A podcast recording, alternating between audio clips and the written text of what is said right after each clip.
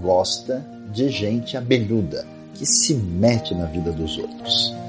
Por quê? Porque geralmente uma pessoa que faz isso não está cuidando da sua própria vida, tem tempo para ficar criando problemas para os outros.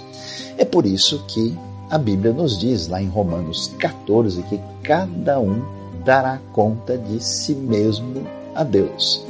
É muito importante entender que temos uma vida só, com uma responsabilidade perante Deus e o próximo. Por isso, não gaste o seu tempo cuidando indevidamente da vida dos outros e preste atenção à sua própria responsabilidade que você tem diante de Deus, diante do próximo, como diz a palavra.